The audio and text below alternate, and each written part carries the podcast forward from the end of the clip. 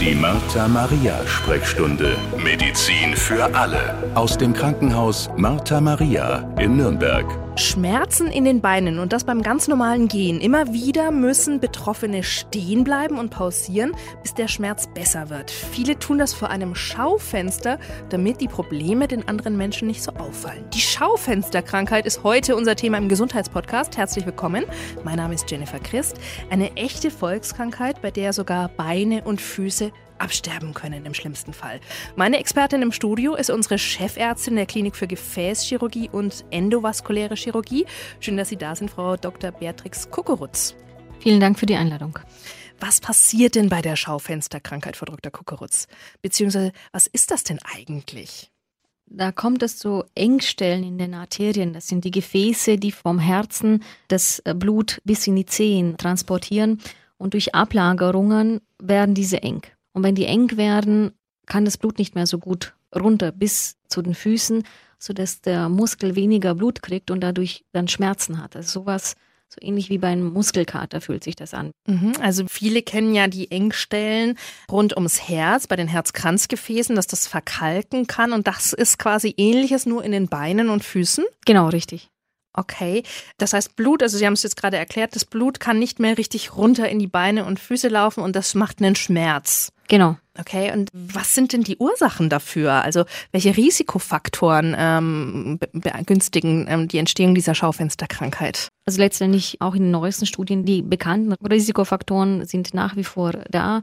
Das ist Übliche wie das Rauchen, die Hyperlipidemie, Diabetes, Adipositas, und auch wenn wir prinzipiell zu wenig gehen. Also Bewegungsmangel? Genau. Mhm. Und das andere waren die hohen Blutfettwerte? Genau, die hohen Blutfettwerte, genau. Okay. Wie kann man denn das feststellen, dass Patientinnen oder Patienten diese Schaufensterkrankheit haben? Also prinzipiell merken die Patientinnen und Patienten selbst, indem sie die wirklich starke Schmerzen dann plötzlich beim Gehen haben, in den Waden und es besser wird, wenn sie stehen bleiben, wie Sie schon sagten, vor dem Schaufenster. Und da hilft es, das dann weiter abzuklären. Und diese Schmerzen, wie kann ich mir das vorstellen? Hat man die immer oder hat man die vielleicht nur ein, zwei Mal am Tag? Wie, wie ist das? Ja, das hängt ab, wie schlimm die Durchblutungsstörung oder diese Engstellen sind. Wenn die nicht so schlimm sind, dann treten sie nur bei stärkster Belastung auf. Also wenn die jetzt lange gehen, haben sie wie so einen Muskelkrampf. Also wie wenn wir zum Beispiel jetzt ins Fitnessstudio gehen und lange trainieren, dann tut auch irgendwann der Muskel weh. Und so ähnlich ist es auch bei den Patienten. Einfach der Muskel hat zu wenig Blut. Wenn das jetzt fortschreitet, kann das sogar sein, dass es die Patienten sogar in Ruhe, also sie sitzen ruhig im Stuhl und haben schon Schmerzen in den Beinen, weil chronisch zu wenig Blut in den Beinen kommt. Das ist dann schon schlimm. Und auch in den neuesten Studien, das hat eine sehr hohe Sterblichkeitsrate. Also bis zu 50 Prozent dieser Patienten versterben innerhalb von einem Jahr. Wenn es so weit fortgeschritten ist. Genau. Okay. Und wie kann man das Ganze denn feststellen? Also, dass Patientinnen oder Patienten diese Schaufensterkrankheit haben? Also wir würden eine Druckmessung der Beine prinzipiell durchführen. Da kann man genau messen, wie viel Druck kommt noch an den Beinen an. Also eine ABI-Messung. So ähnlich wie Blutdruck messen? Genau, nur an den Beinen. Ah, okay. Mhm. Dann würden wir eine Ultraschallmessung machen, dann sieht man direkt die Verkalkung und man kann auch den Fluss messen, wie viel Fluss noch nach dieser Verkalkung ankommt in den Beinen.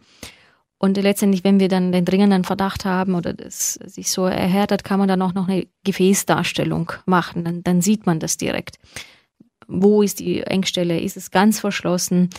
Wie haben sich die Kollateralen, das sind so Umgehungskreisläufe, wie gut sind die ausgebildet? Und man kann anhand dieser Bildgebung dann auch bestimmen, wie man dann weiterverfährt. Was kann man da anbieten dem Patienten? Wir gehen auf diese Therapiemöglichkeiten gleich noch ein. Welche Probleme macht denn die Krankheit noch? Beziehungsweise warum ist die Schaufensterkrankheit so gefährlich für Betroffene? Sie haben vorhin schon gesagt, wenn es ganz weit vorangeschritten ist, hat man eine hohe Sterblichkeitsrate. Können Sie da noch mal kurz drauf eingehen, welche Probleme es noch gibt bei der Schaufensterkrankheit? Meistens sind diese Engstellen, wie Sie schon sagten, nicht nur in den Beinen. Die meisten Patienten haben diese Engstellen auch überall, wie zum Beispiel im Herzen, in den Halsschlagadern. Und dann durch die Schmerzen tun sie sich noch weniger bewegen, die Patienten. Und dann verschlechtert sich die, die Durchblutung auch im Herzen. Dann können sie einen Herzinfarkt kriegen. Sie atmen schlechter, weil sie mehr liegen, mehr sitzen.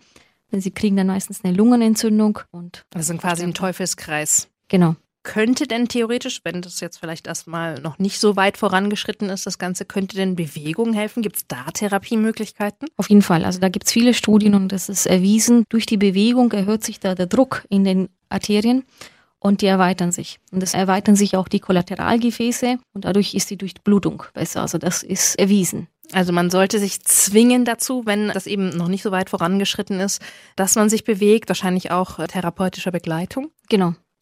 Das kann man sich verschreiben lassen? Also man kann Physiotherapie verschreiben, mhm. aber letztendlich muss man sich selber bewegen. Also das ist das A und O. Den inneren Schweinehund manchmal so ein bisschen überwinden, genau. einfach aufraffen. Ist manchmal leichter gesagt als getan. Lassen Sie uns mal über die Behandlungsmöglichkeiten sprechen. Wenn man an der Schaufensterkrankheit leidet und Probleme hat, erstmal sollte man ja zu den Spezialisten gehen. Sie, Frau Dr. Kokoritz, halten ja auch eine Sprechstunde ab und zwar im Martha Maria MVZ-Gefäßzentrum in der oberen Turmstraße in Nürnberg. Da kann man natürlich einfach bei Ihnen oder bei Ihren Kollegen einen Termin ausmachen und ist dort dann in den allerbesten Händen. Und dann, was wird dann gemacht? Wie kann man den Betroffenen mit der Schaufensterkrankheit helfen? Wir können ja mal uns vorstellen, welche eben die es noch nicht so vorangeschritten haben, dann jemand, der es vielleicht schon weiter vorangeschritten hat und jemand, der es vielleicht schon länger hat. Also primär würde man die Bildgebung machen. In Mathemaria, wir haben so ein interdisziplinäres Team, zusammen auch mit unseren Kollegen der Angiologie, wo wir dann den Befund besprechen. Bei kurzen Engstellen kann man das wunderbar einfach aufdehnen. Wenn die, diese Engstellen im Beckenbereich sind, dann kann man auch einen Stand einbringen. Je tiefer die Engstelle ist, desto schwieriger oder ungünstiger kann es auch mit dem Stand werden. Also das ist, das besprechen wir dann interdisziplinär, ob Stand ja oder nein. Wenn das eine sehr langstreckige Verengung ist oder Verschluss ist, dann kann man einen Bypass machen. Aber wenn ganz unten die, die kleinsten Gefäße nicht mehr vorhanden sind, also wir überhaupt keinen Abstrom mehr haben. In den Füßen zum Beispiel? Genau. Dann kann man da nichts mehr rekonstruieren. Also man kann dann nicht mehr aufdienen und auch nicht mehr Bypässe haben, weil sie haben nicht mehr worauf den Bypass zu nähen. Und dann kann man medikamentös, also es gibt so rheologisch wirksame Medikamente, die führen zu einer Gefäßerweiterung. Dann würde man das machen. Man kann eine Schmerztherapie machen, dass man den Patienten diese Ruheschmerzen nimmt und den Patienten so dazu motiviert, dass er geht. Und man kann auch so einen Neurostimulator implantieren. Das ist, ich sage immer, das ist sowas ähnliches wie ein Schrittmacher für die Beine. Das sieht auch aus wie ein Schrittmacher der nimmt einem die Schmerzen, also der hemmt die C-Fasern, diese chronische Schmerzen weiterleiten. Und der nette Nebeneffekt von dem Neurostimulator ist, dass er eine Sympathikolyse, also er hemmt dieses vegetative Nervensystem, das für eine Engstellung der Gefäße sorgt. Also da kann man quasi zwei Fliegen mit einer Klappe schlagen. Der Patient hat weniger Schmerzen und die Gefäße sind auch erweitert. Und wenn wir ihn dann dazu bringen, dass er dann wirklich G-Training macht, ist das eine Möglichkeit, diese chronische Durchblutungsstörung zu verbessern. Man muss aber natürlich auch Lebensstilmaßnahmen und so weiter anpassen. Auf jeden Fall. Also, also zum Beispiel nicht mehr rauchen, Ernährung anpassen. Genau. Noch irgendwelche Tipps? Genau, also das sind schon die, die wichtigsten Tipps. Also bei der Ernährung, die Studien ändern sich ja oft. Also momentan ist es Low Carb modern, aber wie gesagt, da haben wir wirklich alle paar Jahre einen neuen Vorschlag. Aber, prinzipiell geht es ja darum, eine eine ausgewogene Ernährung zu haben. Und wenn man Zucker hat, wenn man schon den Diabetes hat, dass man den Zucker gut einstellt, wenn man diese hohen Blutfettwerte hat, dass man die dann einstellt. Das A und O ist aber das G-Training an und für sich. Verstehe ich richtig. Man muss einfach an mehreren Schräubchen drehen, dass das Ganze wirklich langfristig auch zu einem Erfolg führt und dass man wieder eine gute Lebensqualität hat, trotz Schaufensterkrankheit. Auf jeden Fall. Und es ist, wie gesagt, es ist extrem wichtig, dass man da diese Schräubchen dreht. Wie gesagt, wenn man dann schon eine kritische Durchblutungsstörung hat, ist auch die Lebenserwartung deutlich eingeschränkt. Aber es gibt, Sie haben es ja gerade eben erklärt, wirklich Möglichkeiten, den Patienten zu helfen. Wie geht es denn danach weiter für die Patientinnen und Patienten äh, nach so einem Eingriff? Sie haben ja vorhin ausführlich beschrieben, welche Möglichkeiten es da gibt. Können Sie sich dann wieder gut und normal bewegen? Sind die Schmerzen dann im Idealfall weg? Genau, die Schmerzen sind weg. Alles gut ist natürlich nicht die Arteriosklerose, diese, diese Verkalkung das Grundproblem ist eigentlich nicht weg. Also beim Bypass haben wir es umgangen. Ja.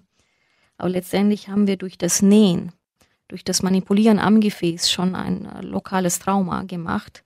Und das, es kommt immer wieder zu einer sogenannten Intima, also dass die, die Innenwand proliferiert, wächst zu stark durch dieses Trauma, das wir während der OP verursacht haben. Also es kommt, egal was wir machen, zu einer Rezidiv. Also es kommt, kommt zu einer, immer wieder irgendwann zurück. Genau, genau. Und auch beim Aufdehnen ist ganz klar, wir tun den Kalk nur an die Wand pressen. Das ist nur eine Frage der Zeit, bis die Engstelle wieder da ist. Trotz Stent auch? Ja, das hängt ab, wo der Stent ist. Also im Becken haben wir sehr, sehr gute Ergebnisse, aber je tiefer wir gehen, desto enger ist das Gefäß und desto höher. Also weil so mini, mini, mini klein dann wirklich ist. Genau. Verstehe. Also ganz, ganz wichtig, glaube ich, das können wir festhalten, ist, dass man, wenn man irgendwie das Gefühl hat, da ist irgendwas komisch in den Beinen, dass man lieber einmal mehr zum Spezialisten oder zur Spezialistin geht und das abklären lässt. Vielleicht könnte ja diese Schaufensterkrankheit dahinter stecken. Tatsächlich eine Volkskrankheit. Viele Menschen sind betroffen, Männer und auch Frauen. Frau Dr. Kukurz, oder? Ja, genau. Also Männer etwas häufiger als Frauen, aber. Tatsächlich? Männer sind früher betroffen. Gerade vor allem Männer, die viel rauchen, sind sogar in jungen Jahren können betroffen sein und sehr, sehr schwerwiegend betroffen sein, weil die, die Endgefäße sich da verschließen. Das ist so eine Entzündungsreaktion der Gefäße durch das Rauchen verursacht. Und Frauen eher im älteren Jahren, wenn sie den, den hormonellen Schutz nicht mehr haben. Okay, also quasi ab den Wechseljahren dann Genau. ist das ein Thema bei Frauen? Genau. Aber wirklich ganz, ganz wichtig, lieber ganz frühzeitig mal zum Spezialisten oder zur Spezialistin gehen, um es eben gar nicht so weit kommen zu lassen, um gar nicht diese Worst-Case-Szenario, die wir jetzt gerade immer wieder gehört haben, eintreten zu lassen. Genau. Weil ich glaube, im frühen Stadium ist es einfach noch so, dass man wirklich mit G-Training und anderen Möglichkeiten ohne Eingriff was machen kann. Auf jeden Fall. Also wir versuchen immer den Eingriff so spät wie möglich zu machen, um halt keine Gefäßverletzung zu verursachen. Und wir setzen sehr stark auf Prävention und Aufklärung der Patienten. Dankeschön für die interessanten Infos an unsere Chefärztin der Klinik für Gefäßchirurgie und endovaskuläre Chirurgie. Das war Dr. Beatrix Kukurutz. Sie und ihre Kollegen stehen Ihnen mit Rat und Tat zur Seite, auch am Martha Maria MVZ Gefäßzentrum in Nürnberg. Herzlichen Dank, dass Sie sich die Zeit genommen haben. Danke für die Einladung. Und mehr Videos und Podcasts gibt's auch auf martha-maria.de slash Sprechstunde. Die Martha Maria Sprechstunde. Medizin für alle. Der Podcast aus dem Krankenhaus Martha Maria in Nürnberg.